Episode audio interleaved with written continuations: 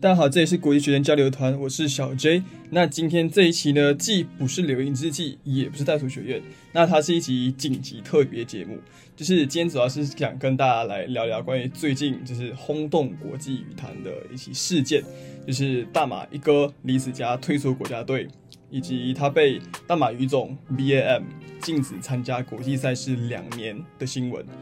那这起事件的经过呢？相信就如果有关注羽毛球体育新闻的朋友们，这几天应该也已经就是各种被刷屏，大家应该都了解的差不多了。我就嗯不再重复。那这里就可能很简单的给那些没有这么熟悉这事件的听众朋友们整理一下整个整个事件的经过，还有目前各界各方的声音。首先呢，这起事件在起源是来自于去年年尾的时候，就有消息传出来说，有赞助商提供李子嘉四百万马币的赞助，支持他离开国家队，转当职业球员。不过当时不管是李子嘉本人还是呃于总官方都出来辟谣说，OK，这只是传闻而已。不过这起事件也是第一次李子嘉跟离开国家队这个这件事情扯上关系。然后后来到一月十七号的时候，就国家队宣布，OK，李子嘉已经正式的向他们提出辞职申请，然后目前双方正在讨论谈判当中。然后后来在昨天，就是十一月二十一日，大马羽总召开了记者会，表示他们不会答应李子嘉三开出的三个留在国家队的条件。并且呢，他们决定对李子嘉还有另外一名球员，前国家队球员吴景威实施长达两年的禁赛处分。那消息一出来，就是各国球员都开始就是纷纷表态。马来西亚的话，目前有李宗伟跟古建杰出来说话，就是在社社交媒体上有开始说他们对这件事情的看法。然后国外的话，大部分的是欧美的球员，包括丹麦的三个三位男单：Victor a s s e n 安塞龙、Anders Antonsen。然后还有老将 v i d i n c r u s 还有男双球员 Kim Astrid，跟其他国家的话有澳洲的康有为的玄外孙女 g r a n y a Somerville，然后还有巴西的 Ugo c o h e l 我不是很确定怎么念这位球员的名字哈。那这些现役球员目前来说都是一面倒的去支持林子嘉和吴景威，在网上呢现在也已经发起了。Don ban 李子嘉 and 吴景威的联署签名活动，到我在写稿的这个时候，就是二十二号的中午，已经有七万两千人参与了。那为什么这起事件会引起不管在社交媒体上或者传统媒体会有这么大的风波呢？我觉得第一件事情是因为地利因素，就是羽毛球是马来西亚人的国球，也是马来西亚唯一在奥运会上。有夺过奖牌的传统优势项目，就在马来西亚的群这些现项运动的群众基础，堪比像美国的篮球、巴西的足球，或者是中国的乒乓球这样子。而现在现今二十四岁，世界排名第七的李子嘉是国家队不可撼动的第一男单，而且是李宗伟退役之后的国家队门面。就是因为，呃，这项运动在大马人民心中有这么高的关注度，加上。李子嘉身为一个大家所期待的李宗伟接班人，然后奥运夺牌希望的这些身份加持，才让自己事件就是引起这么大、这么大范围的关注跟讨论。另外一个呢，只是我觉得是因为天时因素，因为去年的奥运东京奥运金牌得主安塞龙，他在夺得奥运之后转为了自由球员，就职业球员。那这件事情加上。跟他一起训练的新加坡球员骆建佑，在去年年底的新加坡世锦不是新加坡西班牙世锦赛中夺得新加坡历史上的第一面金牌。这两件事情呢，就代表了一个羽毛球运动从举国体制转向职业化的过程当中一个非常重要的标记。这两件事情代表的说，就是它证明了球员可以在不依赖国家队的情况下，维持一个非常。好的竞技水平，然后拿到很好的成绩，但其中这个东西会成功的决定性因素，是因为阿瑟龙本人他自己有过硬的成绩，世界冠军、奥运冠军，然后还有雄厚的财力可以去支撑他建立自己的团队，把其他国家的选手请来当他的陪练，然后可以就是有其他教练啊，或者是呃康复医疗团队来负责他自己的日常训练，他还可以找在在迪拜找到迪拜找到比他原先的国家队更先进、更好的训练设施。而他原先在马来西亚出生，然后他中学时期才移民新加坡的洛建佑，他在跟安山龙的在短短几个月的共同训练当中，就是不管是实力上还是他获得成绩都有飞跃的进步。因为之前呢，在他跟安上一起训练之前，他个人最好的成绩是二零一九年泰国公开赛决赛击败林丹夺冠，然后东京奥运会打进十六强。那现在直接成为世界冠军，你要知道，就是身为传统羽球强国的马来西亚，有过无数的传奇球员，但是从来都没有得过单项的世界冠军。所以在这个时期发生的这两起事件，奠定了一个背景，它改变了球迷以及球员本身对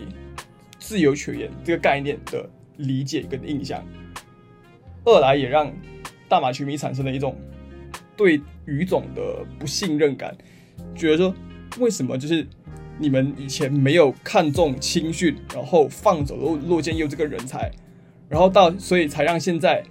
这个冠军是新加世界冠军是新加坡先拿到了，而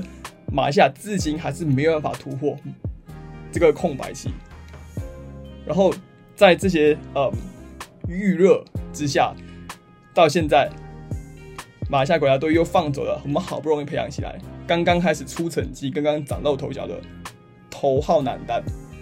就是，所以球迷会这样集体暴动，我觉得是很合理的啊，就是，这是一个非常可想而知的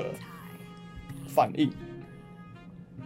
那我们说完了这起事件造成轰动的因素之外呢，我们分别从队伍的角度，还有球员本身的角度。我们来分析一下这起事件的后续影响。对大马国家队来说呢，最显而易见的就是形象的损害。现在说大马乙种的形象跟风评啊，一直都不怎么好。就是大家一向对大马乙种的评论都是管理混乱，然后施政方面混乱之类的。就一直就过去常常大马乙种就会给对向媒体放话，然后给球员一些。莫名其妙的压力，要的谁谁谁说就是 OK，谁谁可以夺冠，谁谁谁这次可以拿金牌，包括以前李宗伟也是这样啦，或者动不动就开名开除多名教练跟球员，然后声称是要集中资源培养年轻球员，Well，你就听听就好。包括人家去年呃年初的时候，李子嘉本人的教练叶成万就因为压力过大而向一中请辞，但是。被拒绝了，而大马一种呢，这一次对球员离队的处理手法，确实在观感上看的不好。在第一次还过分严厉了，两年禁赛期，你知道两年禁赛有多大的影响吗？呃，根据官方的消息啦，禁赛期是从去年十二月算起，然后要到二零二三年的十二月才结束，而巴黎奥运会是在二零二四年的七月举办。参加奥运的资格呢，一般是说，根据说这个球员在奥运举办前的前一年，他们会举办一个积分赛，然后通过这个积分来决定你是否有资格参加这个奥运会。比如说去年的话，但是因为疫情影响，所以这个积分赛是成延期的。那一般来上来说，比如说东京奥运如果原本是在二零二零年的七月举办的话，那它的积分赛就是二零一九年的四月到二零二零年的四月，前一年左右。所以，如果等到主任李子嘉，如果他这确实禁赛两年的话，到二零二三年的十二月后复出，但是他复出并不代表他一开始就能参加比赛了，因为你复出之后，你前面的积分是清零的，你需要从低水平、低积分的比赛打起，然后慢慢打上去了之后，才可以打高水平的。所以理论上，你应该是可以，你还可或许还是有机会可以。获得参加奥运的资格，但是实际上非常非常非常的困难。而二零二四年，二十七岁的李子嘉其实是身为一个球员的巅峰期，而且可能是他最有希望冲击金牌的时候。不然你在等四年后，二零二八的时候，他已经三十一岁了，虽然我不知道他能不能保持这个状态到那个时候。如果说二零二二零二四年李子嘉有机会冲击奥运金牌，真的不是我一个马来西亚人对这一本国球员的盲目的希望，或者是不切实际的期待。我们来看李佳今年的表现啊，不，不今年，去年，去年二零二一二一年的表现，就是在首首先在全英赛上击败奥运冠军安塞龙夺冠，然后东京奥运会打进十六强，初次参赛哦，但其实在跟成龙。的比赛，成龙卫冕冠军，里约奥运会的冠军，然后东京奥运会的银牌得主，最顶尖的球员。他其实就是李佳离晋离击败成龙晋级八强，其实也只差了第二局的关键的两分。然后就是因为那两分之后，李佳第三局就心态崩掉了，所以第三局的分差就被拉得很大。但是实际上在第二局的时候，李佳完全有机会可以，如果他的运气好一点的话。或者是某些某几分他处理更好的话，完全有机会两局拿下成龙。这真的不是痴人说梦，你自己看比赛你你就会知道。然后后来在苏迪曼杯上，个人四战三胜，让大马打进半决赛，创造十二年以来最好的成绩。这些一年以来的成绩，已经实实在在证明，利佳一定是当今最顶尖的球员之一，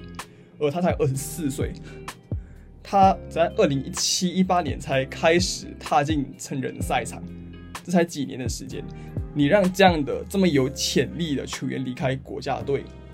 你确实等于是亲手在掐灭自己国家获得世界冠军或者是奥运奖牌的最大的希望。而如果李子嘉真离开国家队之后了，或者是他决定，呃，国家队决定不让他参赛或者不征召他参加团体赛的话。这些苏迪曼杯啊、汤姆斯杯这些团体赛是想都不用想，目前是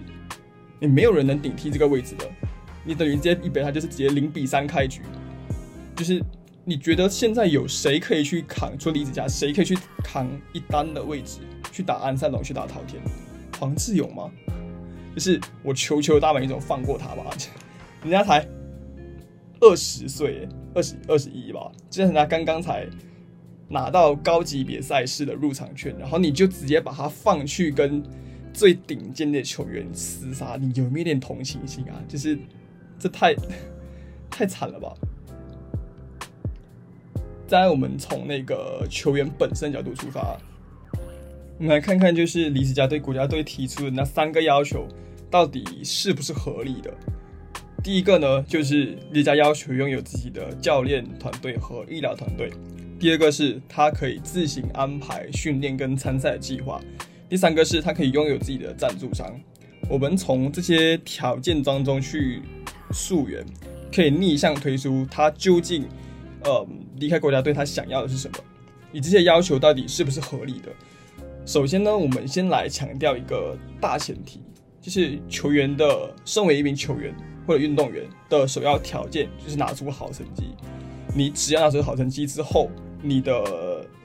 你有寻求什么自己私下的赞助商，或者是你做副业，这些事情都不会引起太多的批评。但如果你是，嗯，你身为一个运动员的本业，就是你没有拿出足够能够说服别人的成绩，然后你去专注到很多副业跟其他的活动之上的话，这东西通通都是原罪啦。就是身为运动员，你的本业你成绩不好就是原罪，你做什么都是错的。但是像你赢球的时候，你好成绩的时候，你做什么都是对的，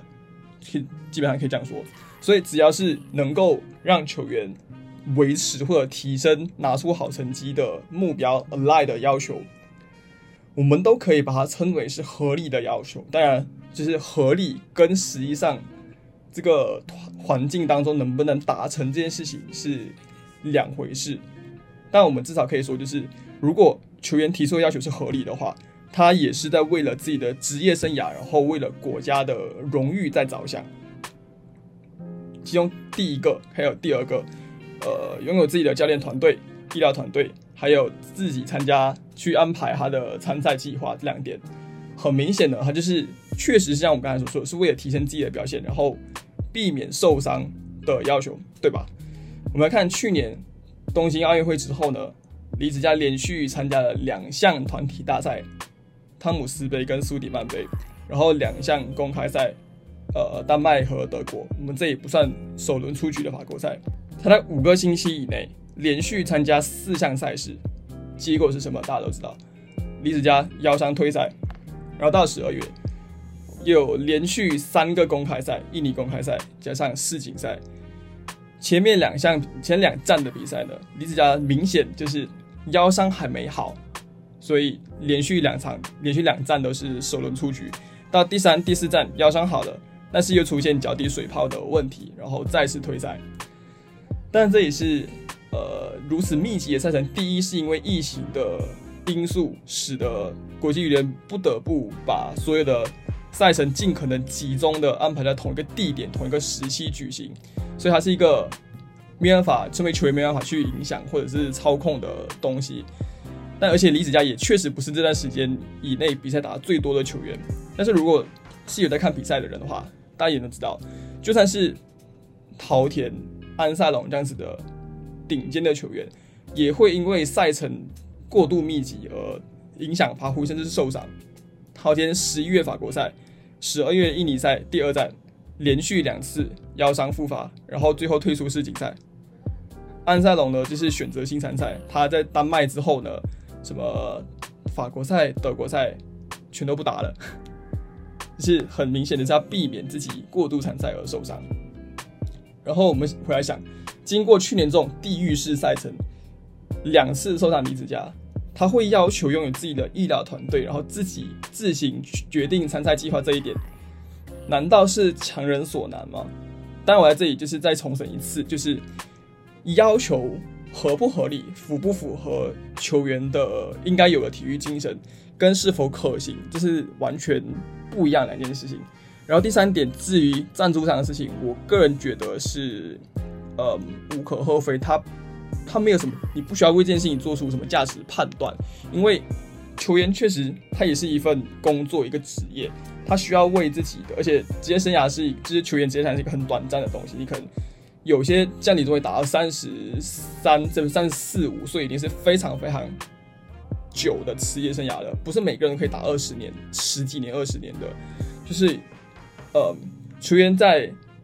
目前有一些成一定成绩的时候，为自己未来的，可是退役后或者是在晚期职业加晚期的。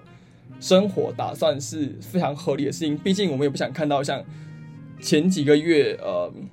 在社群媒体上有爆，不是爆出来，就是有出现一些新闻，就是呃，有之前前马来西亚的奥运会的运动员在油站、加油站打工，或者是在路边卖卫生纸之类的，就是大家都不想看到这些为了国家荣誉去努力的球员。这些个人在他们退役之后就生活没有着落，然后直接落到这样的下场，就是我觉得这样觉得是一件非常可悲的事情。就代表说，就是马来西亚的体育青年体育部管理局没有为运动员的生活，尤尤其是退役的运动员去做出给予足够的规划以及保障。而且另外一方面来说。有赞助商有能看到李子家的商业价值，还愿意单独支持他，这是他们自己在商言商的一个商业决定，它也不影响国家队运营 S 八二三哦。而且我觉得这种说法说不定更能激励其他球员打出更好的成绩来吸引赞助呢。我觉得肯定比这些大马语种平时动不动用开除来。恐吓或者是威胁球员，这肯定是一个更好的激励方式，对吧？然后至于现在李子嘉的后续方向呢，除了跟于总妥协，然后回到国家队，或者在不回到国家队的情况下，试图说服于总取消竞赛，或者是通过 like 上诉国际羽联 BWF 和奥委会来让大马于总取消这个决定。但是目前呢，以目前的状况来看，国际羽联并没有想要对这件事情插手的意愿，他都是呃说全权交予目前的就是当地羽协去处理所有事情。那现在还有就是大草最热另外一条路就是移居海外，就是根据国际羽联的规则是。在海外居住超过十二个月，就可以通过当地的协会去申请参加比赛。不过，好像这件事情还是要取得原先那个国籍，就是大马这件事情的话，就 in this case 就是大马语种的同意。但具体的技术细节我不是很清楚，可能之后等有更多消息、更多具体的东西出来之后，再跟大家 update 一下。那我们可以现在就是先，嗯，想象一下，如果是采取第二条第二条路，就是移居海外的话。会发生什么事情呢？目前呢，热度最高的地方就是大家都想要去李子家，大家在李子家去迪拜，就是参加安萨龙的冠军补习班。毕竟跟安萨龙在一起，你不只有最好的运动设施，还有最高水平的训练伙伴。这几个人里面，一个奥运冠军，一个训练世界冠军。你不光是大马国家队不能比，我觉得这种训练环境除了中国以外啊。任何在羽毛球这个项目来说，任何其他国家都不能没有办法比的，没办法给有这样子质量的，在一个项目上有这么多这么高水平的选手。而且，我想去年世锦赛半决赛四个名额里面，两个是安塞龙的现任训练伙伴，一个是安塞龙在丹麦的前队友，就是总有一种就是跟安塞龙一起训练过，必属精品的感觉。所以你讲，如果安上愿意邀请李子嘉一起去迪拜的话，这个阵容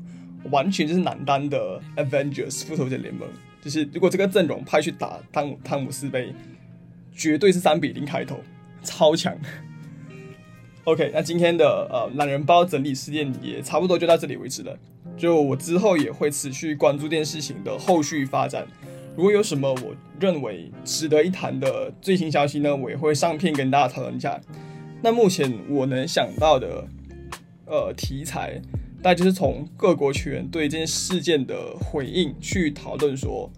呃，不同国家的羽学总会的管理模式，还有呃，羽毛球这件事情